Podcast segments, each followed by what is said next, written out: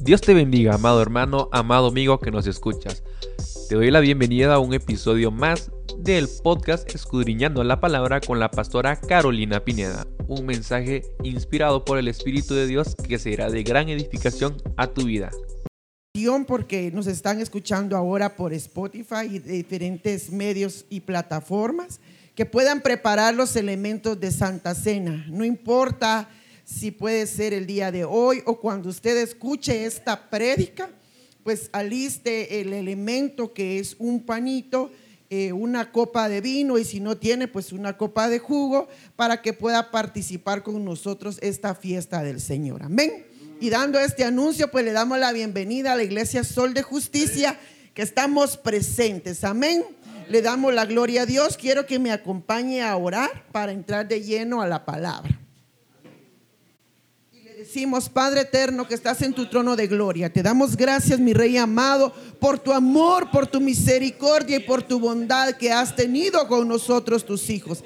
Gracias, Padre, porque has preparado un banquete para nosotros. Gracias porque a ser inmerecedores tú nos haces coherederos y partícipes del reino y de la mesa. Te damos gracias, mi Rey amado. Pedimos el auxilio de tu Santo Espíritu que venga, Padre, como un alivio así como dice tu palabra, como un paracleto a nuestras almas, a nuestros corazones y venga a dar vida a nuestro espíritu. Te damos gracias, Padre, gracias, Hijo y Espíritu Santo de Dios. Amén, amén y amén.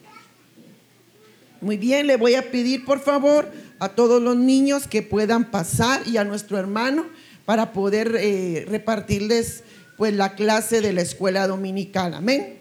Y mientras el pueblo eh, se prepara para poder recibir la palabra del Señor. Muy bien. Entramos de lleno a la palabra y yo le puse al tema la mesa de la bondad. Amén. Ahí pueden tomar Biblias. Eh, la mesa de la bondad. Y quiero que eh, de una vez nos vayamos a la escritura, a segunda de Samuel 9.1. Cuando usted lo tenga, me confirma con un amén. Le damos la bienvenida a, a nuestra hermana, que, a nuestra invitada que tenemos el día de hoy. Bienvenida, Cristo la ama. Amén. ¿Ya lo tiene? Segunda de Samuel 9.1. la mesa de la bondad. Dice la palabra de Dios. Y el rey dijo, no ha quedado nadie en la casa de Saúl a quien haga misericordia. Siba, y Siba respondió al rey, aún ha quedado un hijo de Jonatán lisiado de los pies. Usted ya se sabe esa historia de la mesa de la mesa del Señor donde David quería hacer eh, misericordia. Si usted tiene una aportación, me levanta la manita y vamos a pasar con un micrófono para que pueda salir pues en la grabación. Amén. Vemos que dice David, el rey David, no ha quedado nadie en la casa de Saúl. ¿Quién era Saúl? Era un hombre sanguinario que Dios en su momento lo quiso cambiar. Ya nosotros escuchamos la historia de Saúl, que lo quiso cambiar, pero él no quiso el cambio de Dios. Era un enemigo, un enemigo de David. ¿Cómo nosotros podemos decir a nuestro enemigo, ¿será que mi enemigo o ya murió, pero será que algún pariente de mi enemigo, aquel que me quiso matar, yo pueda hacer misericordia? ¿Verdad que es bien difícil? Porque dice, ama a tu prójimo como a ti mismo y a tu enemigo. También hay que amarlo. Vemos eh, el rey David es el Señor, es nuestro Dios. Pero vemos que dice, ¿ha quedado alguien en la casa de Saúl a quien yo pueda hacer misericordia? Y respondió el, rey, sí, un hijo de Jonatán.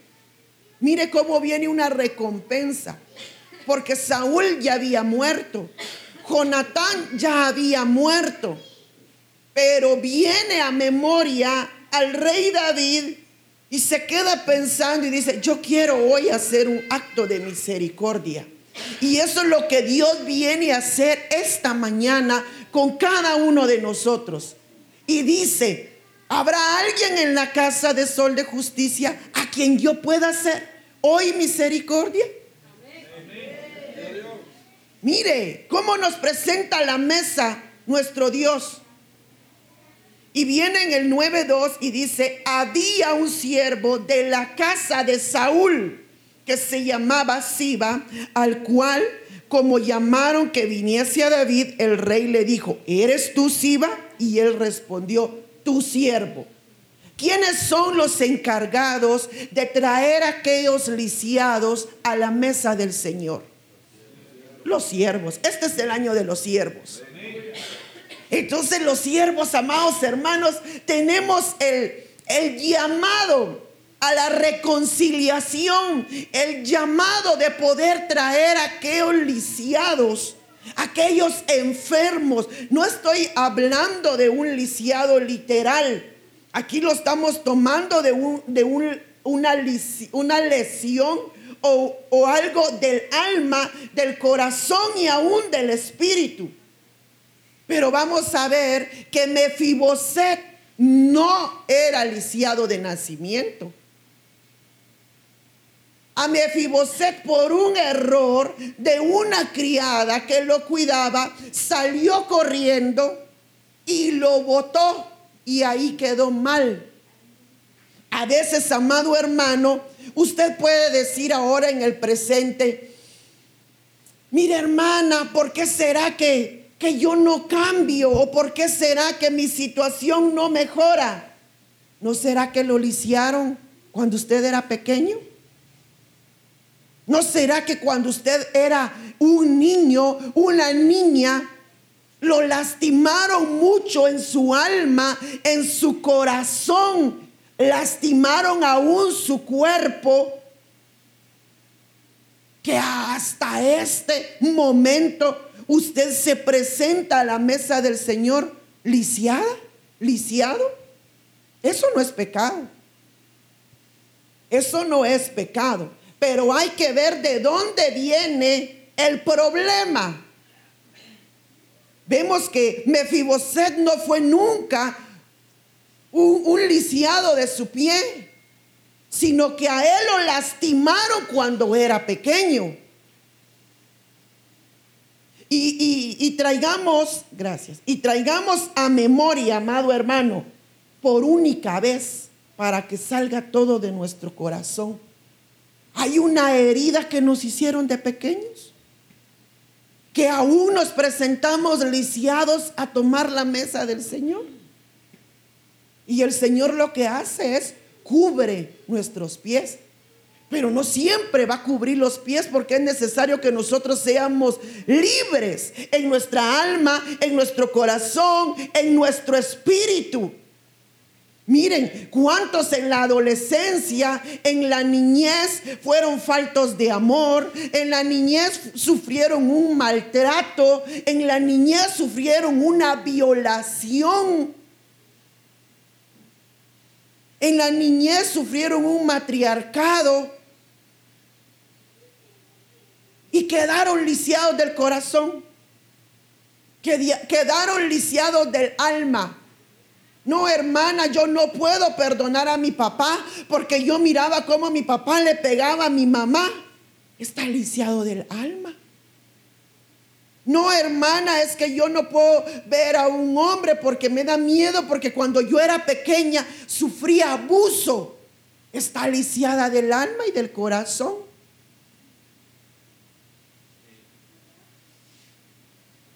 Podemos ver en la Biblia eh, con David David era muy menospreciado y cuando se enfrentó con Goliat, que significa menosprecio, él venció esa área de su vida. Pero por gracias por la aportación. ¿Por qué era menospreciado David? Porque David fue un hijo no de matrimonio. Porque David era hijo solo de la esposa, mas no del esposo. Y entonces Isaí andate a cuidar las ovejas. Lo quería tener alejado de él, hediondo a oveja, sin saber que ahí el Señor lo estaba preparando. Que cuando vemos que llega un profeta Samuel a querer, amado hermano, ungir, en primer lugar, Samuel se confunde con Saúl. Y le dice el Señor, tú ves lo de afuera y yo veo lo de adentro. Él no es, manda a llamar al último hijo de Isaí. Y entonces le dice, ¿habrá alguien todavía aquí en la casa al que a mí me haga falta ungir? Ah, sí, está uno. Uno, pero ese no es mi hijo, ese es solo hijo de mi esposa, pero quieres que te lo, no es hijo legítimo. ¿Quieres que te lo mande a llamar? Pues te lo mando a llamar, solo que está hediondo, solo que no tiene buena planta. Pero el Señor mira lo de adentro, tu corazón, tu espíritu. Entonces, ¿en qué podemos estar lisiados? Mire que hablaba la profecía el día de hoy, decía que venía a dar vida al espíritu, al alma, al cuerpo al corazón para que ya no recordemos ese pasado feo que pudimos ver tenido.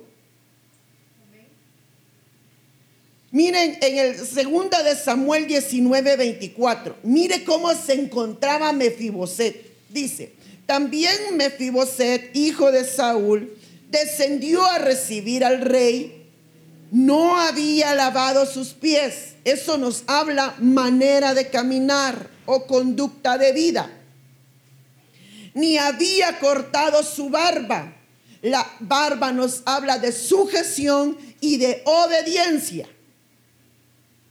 Ni tampoco había lavado sus vestidos desde el día que el rey salió hasta el día que vino en paz. Mire la condición de este hombre, de Mefiboset. No había lavado sus pies. Era un hombre que como estaba lisiado, ¿a quién le voy a importar? Y él caminaba donde quería. No había lavado, no había cortado su barba. La barba nos habla de obediencia y de sujeción ¿A quién se sujetaba Mefiboset? Si ya Saúl había muerto, si ya Jonatán había muerto, ¿a quién se podía sujetar? Me imagino que era rebelde. Mira, Mefiboset, te vamos a lavar, te vamos a limpiar, te vamos a cambiar. Déjenme, déjenme. Había una lucha porque no era obediente. ¿Cuántas veces, amados hermanos, decimos, venga hermano, usted necesita una administración? No, hermano, a manera de Mefiboset nos negamos. Yo quiero estar así porque sufrir me tocó a mí. ¿Dónde está escrito que sufrir le tocó a usted? Eso es lo que le meten en la calle. Porque sufrir me tocó a mí. Yo no nací para amar. Pero y no Jesús nos amó primero a nosotros, pues. Entonces, nosotros lo único que tenemos que hacer es corresponderle el amor a Jesús. Pero como eso es lo que nos enseñan allá afuera. Yo no nací para amar. Nos enseñan que, que solo vamos a estar todo el tiempo. ¿Quién dice eso? Y entonces a Mefiboset nadie Mire, ni se había cambiado. Sus vestiduras permanecían sucias. Eran unas vestiduras como de un mendigo. Y dice que, dice la Biblia, sean todo el tiempo blancas tus vestiduras. ¿Cómo se va a presentar entonces ante el amado con vestiduras sucias? De, de, plano, amado hermano, que si nos presentamos con las vestiduras sucias, Dice la Biblia en Apocalipsis, ¿y quiénes son estos que suben? Son los que se quedaron en la gran tribulación lavando sus vestiduras. Entonces tenemos que presentarnos con vestiduras de lino fino, limpio, blanco y resplandeciente. Aquí no existe, amado hermano, el color hueso, el color cremita, blanco. Desde el día que el rey, ¿cuánto tiempo estuvo? Desde el día que el rey salió, desde que se le acabó el reinado a Saúl, desde ahí él permanecía sin necesitar, sin pedir ayuda. La ayuda se le brindaba y él era necio. Amado hermano, ¿cuánto, ¿cuántas veces el Espíritu ha tocado a la puerta de su corazón? Necesitas entregar ese odio. ¿Cuánto tiempo vas a estar con ese sufrimiento? No, así me gusta estar a mí. Algún día esto, este, este dolor me lo gané yo por mi propia cuenta. Se ha oído palabras así. No se ha prestado el oído al Espíritu Santo y Él lo único que quiere es cambiar. Él lo único que quiere es restaurar. El Espíritu Santo se ha quedado como paracleto, como un, un ayudador, como un consolador de nuestras almas. La pregunta es, ¿hasta cuándo nosotros vamos a abrir nuestro corazón, nuestra alma, nuestra mente para poder poner y poder exponer lo que nosotros tenemos? Esta es una mañana de reflexión. Usted mira una mesa, amado hermano, adornada de vino, adornada de uvas, adornada de aceite, de leche, de plátanos, adornada de manzanas. Mire todo lo que el Señor le va a ministrar esta mañana. Pero ¿qué necesitamos para poder tener una administración de la mesa del Señor? Vaciarnos entregarlo todo. ¿Hasta cuándo? Así no, le dijo Moisés al pueblo, ¿hasta cuándo entenderán? Y esta mañana yo le pregunto a usted y yo le digo, ¿hasta cuándo va a permanecer esa lesión en su alma, en su corazón y aún en su espíritu? ¿Hasta cuándo usted se va a decidir perdonar por aquella falta que le hicieron. Desde niño, desde niña. No podemos, si fue una falta de paternidad, nosotros como hijos no podemos juzgar a nuestros padres Sí, hermana, mi padre venía ebrio y le pegaba a mi madre y por eso yo no me lo perdono. Y, da la casualidad que yo me caso y sigo recibiendo lo mismo. Viene jalando con ancestros, con cadenas. Hay que romper las cadenas. Pero podemos nosotros estar acá y diciendo, hoy es tu libertad, hoy ha llegado la libertad, hoy se rompen cadenas, hoy se quiebran candados, hoy se rompen yugos, pero ¿y si usted no lo quiere? Mire, ¿cuántos desean la libertad del Señor? Pero es yo quiero, yo le digo, cuando usted abre su boca, usted le quita el poder al enemigo. Ahí ya no hay enemigo ahí el enemigo ya está vencido. Eso está como Moisés cuando el Señor lo quería utilizar como, como su voz y él dijo que no podía porque él era tartajo y no quiso y por eso puso a Aarón como su portavoz. Pero que el Señor le dijo que él iba a poner las palabras en su boca para que él hablara y Moisés se negó. Moisés es el rema del Señor porque le dijo en esa, en esa, en esa parte de la Biblia, le dice el Señor a Moisés, muy bien Moisés, entonces tú me verás cara a cara y Aarón hará lo que tú digas. Pero ¿de dónde venía el problema de Moisés? Desde niño. A Moisés le taparon la boca cuando era niño. Moisés se creó en el mundo, en se crió en, en Egipto. ¿Y Egipto qué es? Él tenía el vocabulario del mundo, las acciones del mundo que hasta aún mató a un egipcio. Tenía sangre de egipcio dentro de él porque lo mató. que cuando el Señor lo llama y cuando él va de camino y se presentan dos egipcios peleando, le dice, no peleen entre ustedes. Y le dicen los egipcios, por eso hay que tener cuidado, hermano. Le dicen, ¿y quién eres tú para decirnos que no nos peleemos si tú mataste a un egipcio?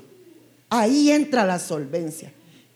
No podemos nosotros presentarnos, mire hermano, ya no peque más, ya no haga esto. Usted me lo va a decir, si usted está peor que yo.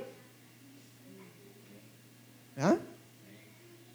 Hablaba el hermano Benito de que nos vamos a enfrentar y tenemos que tener poder y conocer y los, y los enemigos conocen a Dios y tienen poder porque a ellos no se les quitó el poder. Lo explicamos que lo único que fueron fueron desterrados, pero con poder. Entonces usted va, a estar echando fuera a un endemoniado. Fuera, fuera en el nombre de Jesús. Y el endemoniado se le, se le levanta y le dice, vos a mí, echarme fuera. No, hombre, si vos pecas, imagínese si estás en adulterio, si estás en fornicación, ¿quién va a salir corriendo? El hijo o el endemoniado. De vergüenza el hijo. Por eso hay que estar solventes. ¿Y qué solvencia tenía en ese entonces Moisés si tenía sangre egipcia en sus manos? Mejor se fue y ahí es donde él se decepciona y le dice al Señor, yo no puedo ser portador de tu voz porque ni los egipcios me hacen caso. Entonces el Señor le dice que él va a ser el rema de Dios y ahí es donde le cambia pero regresemos a Mefiboset. ¿Dónde se encontraba Mefiboset? En Lodebar. Según el hebreo 1699, significa un lugar sin pasto. ¿Dónde se encuentran, amados hermanos, aquellos hermanos en Cristo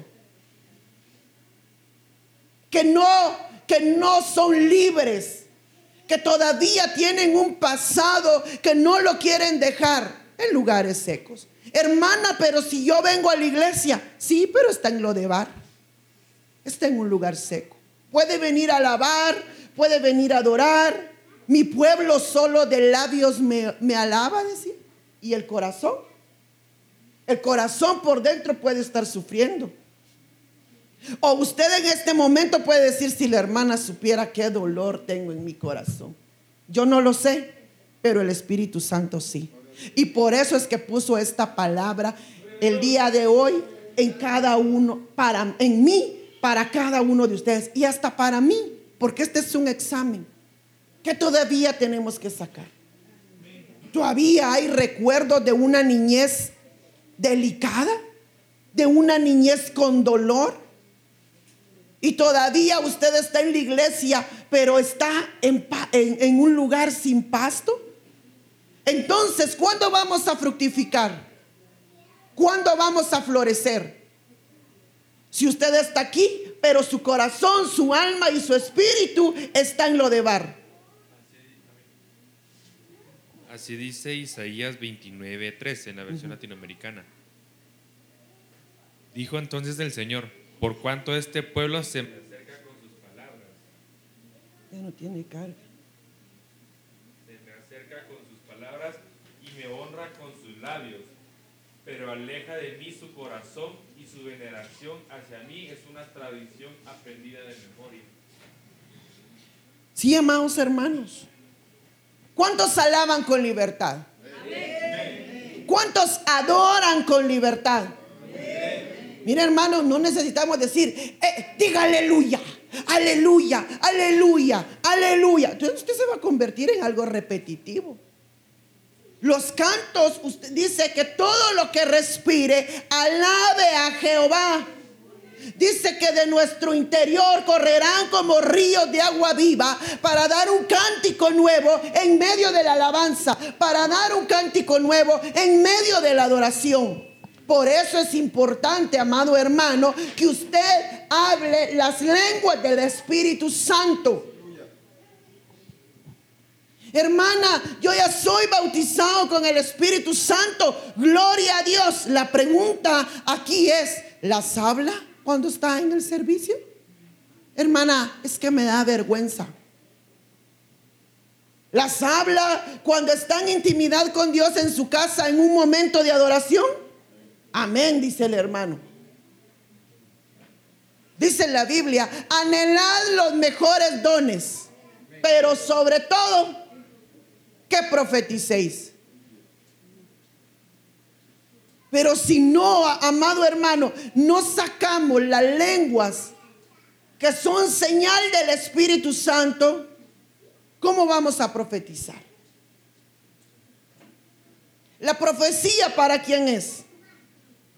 Para el pueblo. Y la lengua del Espíritu Santo para nosotros mismos. ¿Para qué? Edificación de nosotros. Por eso, amado hermano, en la adoración, adoren lenguas. No necesario cuando usted empiece a adorar en lenguas, va, a bajar el sonido. Hay una profecía. No. Adore en lenguas. Usted tiene una arma poderosa. Poderosa para echar fuera demonios, para reprender, para cobrar ánimo, para, hermano, para llenarse del Espíritu Santo, que son las lenguas del Espíritu.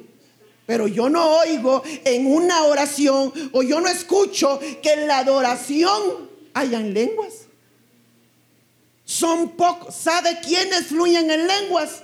Los que profetizan. Y de ahí escucho yo a un pueblo que adora un lenguaje humano.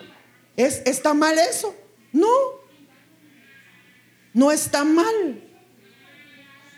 Pero como las lenguas es un lenguaje secreto que ni el enemigo las puede entender, solo el Espíritu y Dios, mire, edificándose usted y llenándose de las lenguas del Espíritu Santo. Cuando usted menos lo sienta, va a venir el don de profecía. ¿Cuántos están bautizados aquí con el Espíritu Santo? Otra vez levante su manita, como diría el profeta, el, apóstol Billy, levante su manito. Así, mire, vaya. Y yo escucho, hasta así me sobran los dedos de las manos. Y le pregunto yo, y a los hermanos que tienen esas lenguas del Espíritu, ¿por qué no fluyen? Pero como diría cuando usted se pone con sus hijos, mira, si me vas a decir algo para que yo te dé permiso para salir, yo les decía a mis hijos, denme tres argumentos por los cuales ustedes quieren salir. Y si esos tres argumentos a mí me llenan, yo los dejo salir. Uno, porque yo tengo ganas, no vale. Dos, porque ya me aburrí, no vale. Tres, porque quiero ir a jugar porque ellos tienen juguetes, no vale. Aquí tiene juguetes, yo lo desaburro, ¿qué más quiere? Entonces yo le pregunto en esta mañana, amado hermano, amada hermana, las que tienen, los que tienen y las que tienen la lengua del Espíritu Santo, ¿por qué no fluyen? Por pena. Por vergüenza de qué dirá el hermano.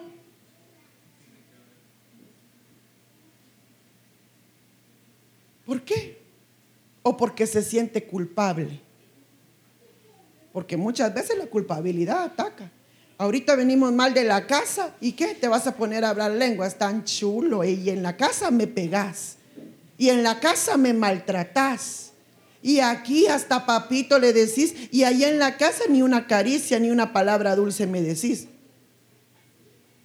Usted no sabe que el que la acusa y el que la acusa. El que yo puedo pedir fe y legalidad de su comportamiento en matrimonios a su esposa o a su esposo. Yo le diría a su esposa, ¿cómo se comportó su esposo hoy antes de venir a la iglesia? ¿Fue pacificador? ¿Fue amoroso con usted? Porque recuérdese que primero está la familia y después está Dios. Hermana, ¿no le alegó antes de venirse? Ay, hermana, es que si yo me confeso, ahí va el peiscón. Y en la casa me dice, espérate, que lleguemos, me las pagas. Y le pregunto al hermano, ¿cómo recibió el trato hoy en la mañana con su esposa? ¿Le sirvió su cafecito con pan? A ver, un amén, aleluya. Para mí eso es garantía. Porque con uno que pasa el examen, todos tenemos que pasar el examen. ¿Sí? Porque sabe qué? Que con uno que me diga amén quiere decir que está recibiendo la palabra, que le está poniendo por obra. Y entonces digo, si él puede, ¿por qué los demás no pueden? ¿Qué les impide?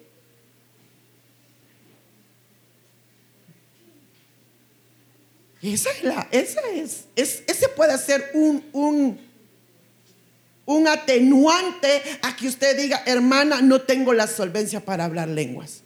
Porque ¿qué va a decir mi esposo? Y tal vez el hermano bien metido en las lenguas y la hermana está, hmm, y quien se lo viera en la casa. Qué hipócrita, Señor, tú lo sabes, Padre bendito. En vez de decir, Padre, perdónalo y úsalo en el nombre de Jesús. Y a mí déjame de ser una juzgona y perdóname en el nombre de Jesús, porque si uno sirve, el otro ya sirvió. Porque no son uno, pues. Pero como siempre, mire, existe el dedo señalador. Es que él, él, él, ella, ella, ella, ella. Diga, el micrófono por testimonio de, mi esposa y yo, este, pasamos ese, ese lapso de que nos dijimos unas veces hipócrita. Entonces, eh, creo que eh, entregamos esa esa, esa, área al Señor y, y cambió, cambió nuestro, y una vez dimos un giro, no como dice usted, a 360 grados, no que. Y cinco. Y le dimos cinco más, porque ya le entregamos todo al Señor. Ven, aleluya. Desde, desde que salimos de la casa, nuestro hogar, donde quiera que andamos, siempre tiene que andar Él con nosotros. Amén, gloria a Dios. Dos, ya con dos, igual. Ya estamos bien, quiere decir que dos familias están recibiendo la palabra de Dios. Ya los demás hay que seguir el camino. Pero ¿cuántos todavía estamos en la iglesia y estamos en lo de bar? En un lugar seco, en un lugar, en un lugar árido, en un lugar sin pasto. Entonces, ¿qué va a comer usted? Si el, el, pasto es la palabra, ¿qué va a comer palabra muerta? Si aquí hay palabra viva. ¿Por qué? Porque la palabra es Cristo. Y yo le vengo a hablar palabra, yo le vengo a hablar las escrituras. Entonces, ¿qué va a comer? ¿Qué está comiendo, amado hermano? Si es que esa es la situación. Si no, gloria a Dios que ya salió de lo de bar. Pero todavía hay lesiones. Todavía se encuentra usted lisiado de su forma de caminar, que sus pies todavía se van en busca del pecado. Mire, a mí me impactaba esa profecía del jueves que decía, aborreces la contaminación. Ya no participa en las cosas del mundo. Pero ¿cuántos podemos decir, vencí la contaminación en el nombre de Jesús? Hermana, a mí no me hablen de ir por allá porque yo no voy. Me vuelvo tan radical que le digo a mis hijos, no, no porque no nos conviene. Los estoy guardando, aunque lloren, aunque chillen, aunque pataleen. La voz del Padre dice no. Ay, hermana, es que me invitaron solo allí y, se va a ir a contaminar. Pero ahí va el esposo. ¿Y por qué la esposa no pone un freno? Váyase usted. Yo sé lo que a mí me conviene. Yo no me voy. Pero ahí va la esposa, ahí va el esposo, ahí van los muchachitos. Entonces, si la cabeza está mal, ¿por qué el cuerpo no se queda entonces?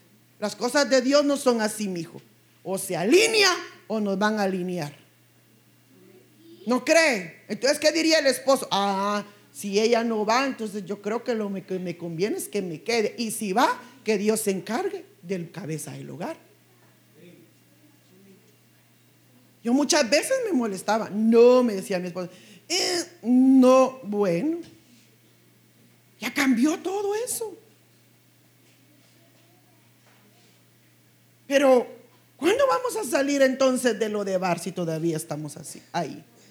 ¿Cuántos nuestros pies van a seguir en busca del pecado, en busca de la contaminación? Si yo sé, hágase esa pregunta, amado hermano, antes de hacer algo, ¿me conviene? ¿Me edifica? ¿Me esclaviza? Ah, no, sabiamente pedir la guianza del Espíritu Santo, ¿me conviene ir ahí? Ahí me implica un gasto. Me edifica, no porque voy a escuchar solo palabras obscenas, voy a escuchar, no, no me conviene. Me esclaviza, me estoy volviendo esclavo de eso. Llámese como usted el nombre que le quiera poner, lo que todavía lo esclaviza, lo que todavía sus pies corren. ¿Está en lo de bar? ¿Todavía es usted insujeto? O, ya es obediente. A mí no. A Dios. Y de ahí tiene que pasar bajo la vara de la obediencia del ministro. Pero amado hermano, si no le obedecen a Dios, ¿cómo le van a obedecer a un ministro? Le tengo que pedir yo permiso a ella. Yo me voy. O viceversa. Le tengo que pedir permiso yo al pastor. Pues, ¿usted qué se cree? Ni que mi tata fuera. Yo me voy porque me voy y punto. Yo no le tengo que pedir permiso cuando salga y cuando entre. No. ¿Y si le pasa algo? Y, la familia o el hermanito fulano, ¿por qué no vino? Pues, la verdad, hermano, yo no, yo no sé. Entonces, ¿cómo los ministros vamos a entregar cuenta de, de las ovejas? ¿Cómo, ¿Cómo fue que dijo el Señor Jesús? De las que me diste, ninguna se me perdió, excepto la que ya venía perdida. ¿Usted quiere, amado hermano, hermana, que yo entregue cuenta de usted? La pregunta es, ¿va a ser usted obediente? ¿Dispuesto a pasar bajo la vara de la autoridad? Mire que el pastor tiene vara y callado, pero el pastor no usa vara es el pastor usa callado para atraer a la ovejita desobediente, pero cuando ya es mucho, la vara de la corrección. Hermana, yo no sé por qué ya no me pone ni siquiera a barrer. ¿Está bajo obediencia usted, pues, hermano? Obediencia, tan delicado es, es el diezmo. Yo no estoy por, eh, detrás del dinero y ustedes lo saben que estamos acá por amor. Pero como es un, es un mandato de Dios. Y eso dice que Mefiboset tenía sus barbas largas, sucias. Imagínese un mire usted a un mendigo lleno de galleta, de comida, con pulgas, con usted nomás lo mira y le da así como que hasta un poquito de asquito. ¿Y no será que en lo espiritual así estamos? Con las barbas que ya no llegan hasta como por aquí, de desobedientes. La obediencia empieza primero con obedecer a Dios. Sus vestiduras sucias, pero ya no me quiero detener ahí. Quiero que como a Mefiboset lo llevaron a la mesa del rey y le dice el Señor, dice David a Mefiboset, siempre te sentarás en mi mesa y comerás de lo que yo coma. Mire la recompensa que David le da a Mefiboset. Y lo que fue de tu padre Saúl y de Jonatán se te será devuelto como heredad. Ahí viene la recompensa. Y usted cree, amado hermano, que Mefiboset se, se ponía a comer con el rey, con vestiduras sucias, con pies sucios y con la barba larga. Lo cambiaron. Lo cambiaron. Lo único que tenía de plano su tubillito torcido. Pero de ahí lo demás se cambió. Y hoy es una mañana de cambio. Hoy es una mañana, amado hermano, donde usted estaba, si usted estaba pecando deliberadamente, ya no lo va a hacer más. De donde sus, donde sus pies se iban por caminos que no le convenían, ya no lo tiene que hacer más. Pero eso es cuestión de decisión, no de obligación. Porque nosotros exponemos la palabra, no la imponemos. Porque si no fuera un evangelio de imposición, no vaya, no haga, no coma, no cante, no baile. No, hermano, si usted tiene la libertad del Espíritu Santo, la pregunta es, ¿escucha usted la voz del Espíritu Santo? Y cuando le escucha, le obedece. Así, Espíritu Santo. Le voy a pedir perdón ahorita a mi esposa porque la traté mal. O es de los que dice, más tarde. Total, más tarde ya se le olvidó. Porque la voz del Espíritu Santo es reflexión en automático. Y componga la plana ahorita. No es porque lo diga yo, es porque lo dice el Espíritu Santo. Pero cuando vamos a ver, amado hermano, la restitución o el regreso que le dieron a Mefiboset, vemos que había una mesa, un banquete. Y el banquete de la mañana de hoy lo tipificamos con lo que ya ve usted ahí. Y quiero que me acompañe a cantar el 2-3 porque ya vamos terminando. Cantar el 2-3. Dice la palabra del Señor. Como el manzano entre los árboles silvestres, así es mi amado entre los mancebos. Bajo la sombra del deseado me senté y su fruto fue dulce a mi paladar. Sustentadme el 5 con frascos, corroboradme con manzanas, porque estoy enferma de amor. Aleluya. Mire lo que traemos esta mañana de parte de Dios, manzanas frutos frescos. Dice, como el manzano entre los árboles silvestres, así es mi amado. A la sombra del manzano de mi amado me senté y su paladar fue dulce. Su el, el sabor de la fruta fue dulce a mi paladar, porque estoy enferma de amor. ¿Para qué sirven las manzanas? Para recuperar ese amor que usted perdió. Ese amor por su amada, ese amor por su amado, ese amor por venir a la iglesia, ese amor como el día que conoció al Señor Jesús. ¿Usted se recuerda el día que lo aceptó? Tenemos varias, como que varias estadías, pero miremos unos recién enamorados de Cristo, podemos ver las familias que recién han aceptado. La familia del hermano Carlos Pérez, la familia del hermano José Canté, enamorados. Enamorados. Y, uno dice, estos hermanos están enamorados. ¿Y por qué no imitar lo bueno? Pues Volve, vuélvete al primer amor. Mire, ¿Cómo le dice el Señor a la iglesia en Apocalipsis? Mira de dónde has caído. Hoy le digo yo, mire de dónde ha caído. ¿Será que tiene el mismo amor por Dios como el de hace una semana, 15 días? ¿Cuándo fue? ¿Cuándo fue la última vez que usted sintió al Espíritu Santo que le temblaban las piernas, que, que lloraba, que gritaba, gritos de júbilo? Aleluya. ¿Cuándo fue la última vez? Si usted me dice, hoy, gloria a Dios, usted tiene manzanas. Usted está sentado a la sombra de mi amado en las manzanas. Aleluya.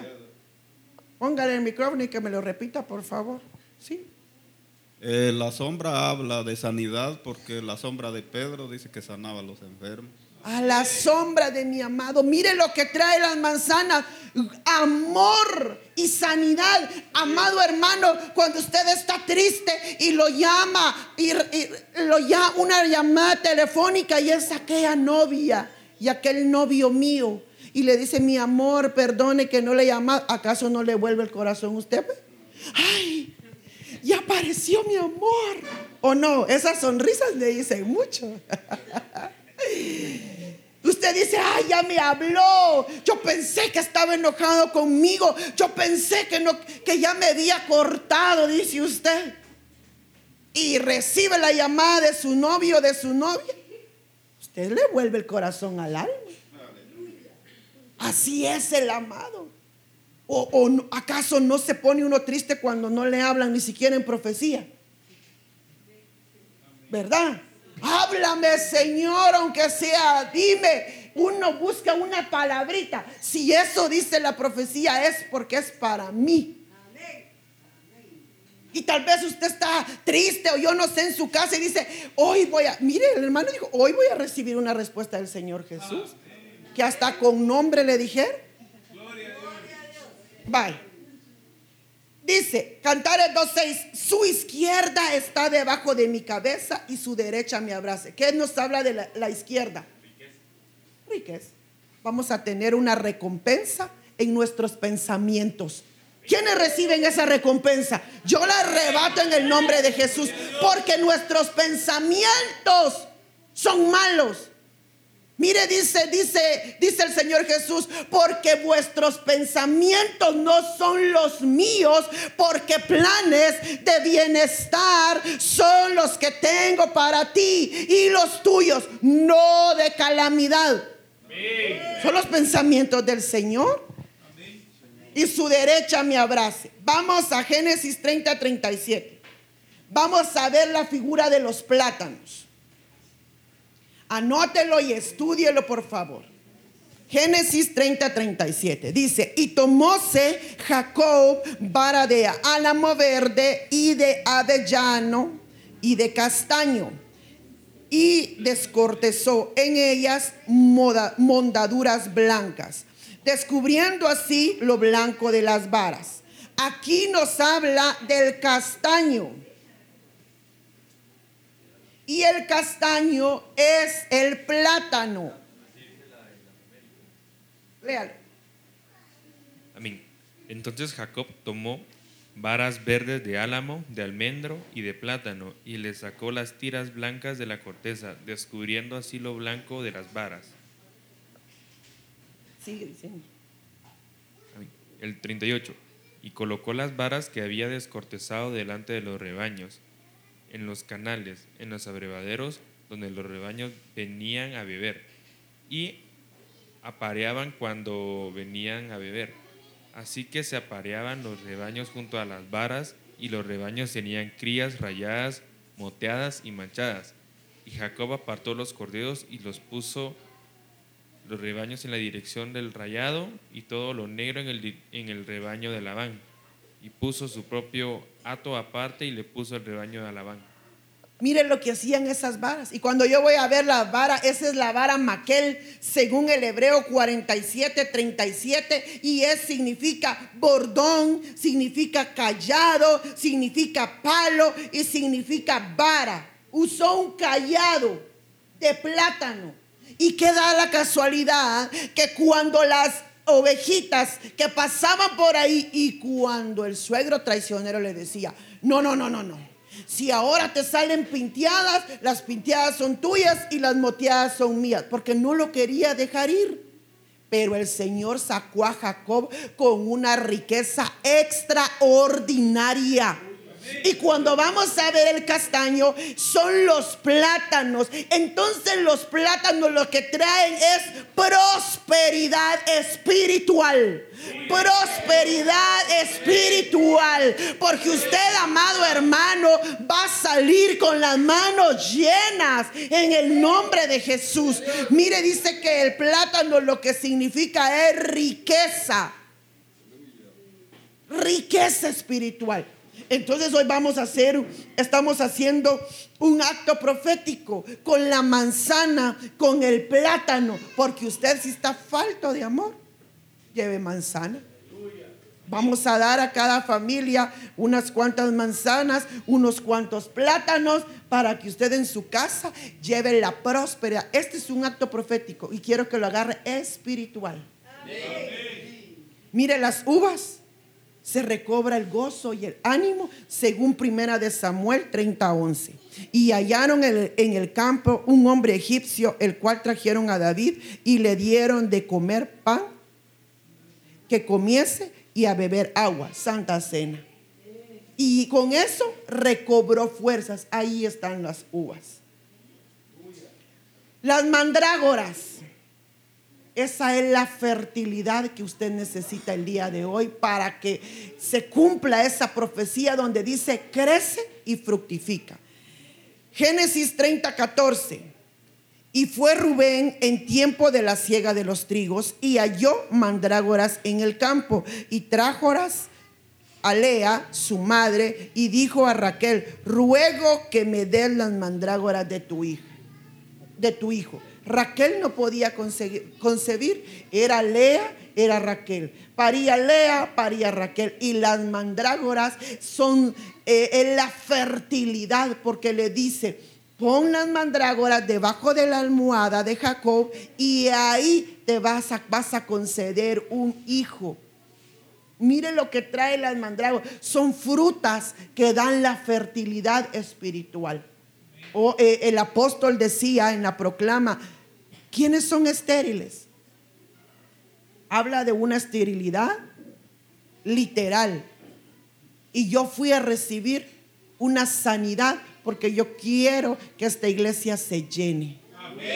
Yo quiero más frutos. Yo no sé, ahora yo le pregunto, ¿cuántos frutos ha dado usted? Respóndase internamente. Y si usted no ha logrado mantener un fruto estable, es porque es estéril. Pero no se preocupe, porque hoy vamos a ministrar las mandrágoras que es fertilidad y en un de repente usted va a empezar a fructificar y aquel fruto de la paciencia, del amor, del gozo que ha sido un fruto de temporada en este tiempo y por esta administración del pan y el vino usted va a lograr tener un fruto permanente. Permanente, amado hermano. Ya basta de que hoy amanezco con paz y en la tarde me la roban. Ya basta. Nosotros tenemos que ser iglesias en una iglesia estable. Una iglesia, amado hermano, que nuestros frutos se desborden en el nombre de Jesús. Mire, lleva manzanas. Es el amor, el fruto del amor. Ay, Dios mío. Y dice, mire lo que dice Lea en el 30, 18. Y dijo Lea, Dios me ha dado mi recompensa por cuanto di mi sierva a mi marido, por eso llamó su nombre Isaacar. Las mandrágoras le dieron el fruto de Isaacar, conocedores de tiempos. Este es un tiempo, amado hermano, en el cual tenemos que saber en qué momento movernos, en qué momento quedarnos y en qué momento callar y en qué momento actuar. Conocedores de tiempo. Y, vamos viendo la recompensa, es un galardón, una paga, una remuneración Hoy, amado hermano, usted en esta mañana va a recibir una recompensa de amor y de riqueza espiritual. Va a recibir una recompensa de fertilidad porque necesita ser fértil para poder dar a luz esos frutos del Espíritu Santo de Dios. Esos frutos, amado hermano, que empiecen a brotar de su interior. Yo quiero pedirle al hermano Benito que nos acompañe, a la familia Ochoa que va a ministrar la mesa del Señor y póngase sobre sus pies. Que esta es una mañana de reconciliación. Esta es una mañana, amado hermano, en donde usted, si tiene algo que entregarle al Señor, entrégueselo. Dolor, angustia, desasosiego, tristeza, miedo, todo lo malo, mentira, todo lo malo, hoy se quede. Desobediencia si nuestros pies han caminado por lugares que no deben, es tiempo de, componerlo. Hermano, aborrezcamos la contaminación. Ya no somos partícipes del mundo. Ni que andemos de amiguitos, de amiguitos con el mundo. Ay, que te invito una tu gaseosa. ¿Le ha hecho falta algo en su casa? Ay, que te invito a un, tu, un turricito o te invito a un tu café con pan. Le pregunto yo, ¿tanta necesidad tiene para que lo inviten? ¿No ha sido Dios bueno con usted en su casa? Para que tenga que recibir limosnas de un impío. Ni tampoco esté dando usted su semilla, como decía la, la prédica, la de las ofrendas. No siembre en tierra seca no le dé su semilla a un impío. Sabe que ahí no va a prosperar. Ah, yo le voy a invitar a este mi cuate. Me voy a gastar 60 quetzales. Antes de invitar a un impío, piense si hay alimento en su casa antes de, de, poner, miren, echemos todos una cooperacha para comprar chicharrones o alguna comida. Antes de poner, diga, ¿será que hay alimento en mi casa? Porque solo va a ser de aquellos que se va a llenar el vientre con un impío y no va a florecer ni fructificar esa preciosa semilla. Porque con la gente impía a veces se va a dejar un montón de dinero y en las ofrendas lo que le sobra. Y Jesús no vino por limosnas. Dice que Él está donde se depositan las ofrendas. Y mira no cuál es la cantidad cuál es la intención de tu corazón. No confundamos cantidad con intención. Entonces yo ruego a los hermanos que nos están y amigos que nos están escuchando a través de podcast que puedan reunir los elementos y mis hermanos en el nombre de Jesús tomen los elementos y empiecenlos a administrar. Usted mientras le pase, haga reflexión. Hago el llamado, si alguien quiere aceptar a Cristo en su corazón, esta es la oportunidad. Si alguien quiere reconciliarse con el amado, esta es la oportunidad. En el nombre de Jesús yo creo, amado hermano, amigo que nos escucha, antes, antes de tomar el pan y la copa, pidamos perdón. Porque si no vamos a participar de una copa, de juicio. Pidámosle perdón, Señor. Usted sabe, hable con Dios. Levante una oración. Usted que no le importe quién está a la par de usted, porque solo usted y Dios si le ha fallado, si ha caminado por, por lugares que no debió de haber caminado, a manera de Mefiboset, si tiene sus vestiduras sucias, hoy es momento de cambiar esas vestiduras, hoy es momento de que usted entre en la verdadera obediencia de Cristo Jesús. Padre, escucha la ruega, la rogativa y la súplica de tus hijos amados que se presentan esta mañana con un corazón sincero, con un corazón necesitado, reconciliándose contigo, Padre, Hijo, Espíritu Santo de Dios.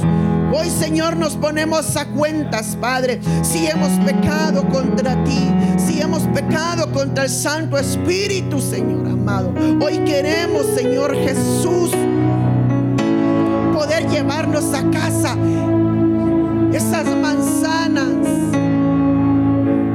que son figura del amor, del gozo, Padre, devuélveme el gozo de tu salvación. Esos plátanos, Padre, que son figura de la riqueza y de la prosperidad. Padre,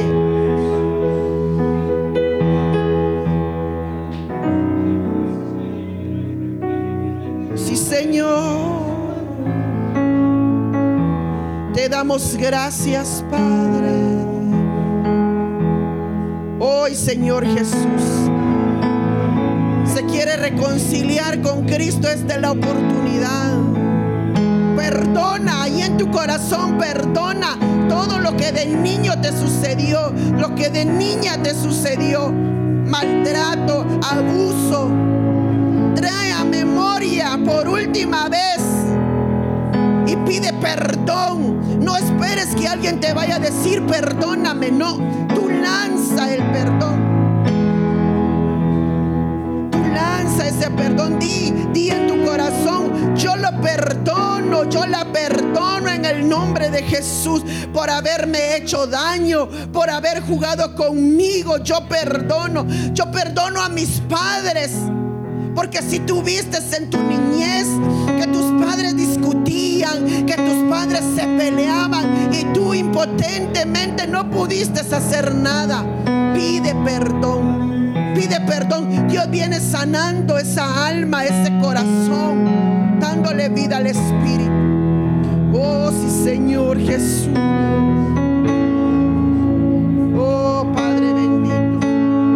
Destapa los elementos, ya lo tienes destapado. Hoy pide perdón ahí. Ahí va a venir. Ahí va a venir esa recompensa. Al pedir perdón viene una recompensa sobre tu vida. Mira, toma el pan en tu mano, álzalo. Y este es el cuerpo de Cristo, que fue partido, fue lacerado por tus pecados, por mis pecados, por tus llagas. Él se llevó todo pecado, toda culpa, toda llaga, toda iniquidad. Por eso eres libre. Por eso puedes sentar libre al lugar santísimo. Hoy en el nombre de Jesús vamos a comer este pan creyendo, Padre, que es tu cuerpo y va a traer una transformación en nuestra vida. En el nombre poderoso de Jesús. Hoy lo comemos en tu nombre, Señor Jesús. Come del pan.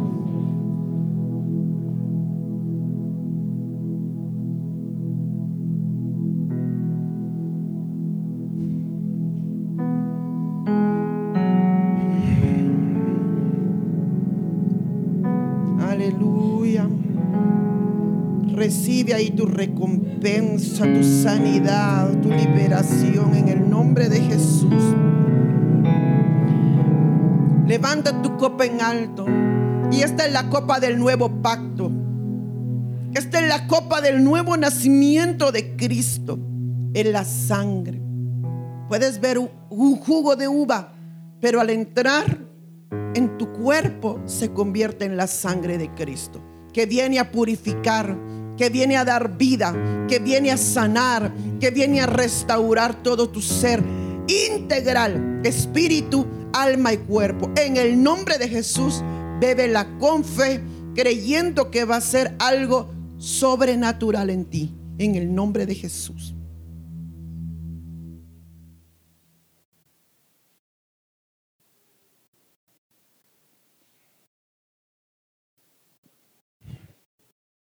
Aleluya. Recibe la administración. Recibe la administración. Recibe la administración en el nombre de Nos vemos en el siguiente episodio, amados amigos y hermanos, escudriñando la palabra. Bendiciones.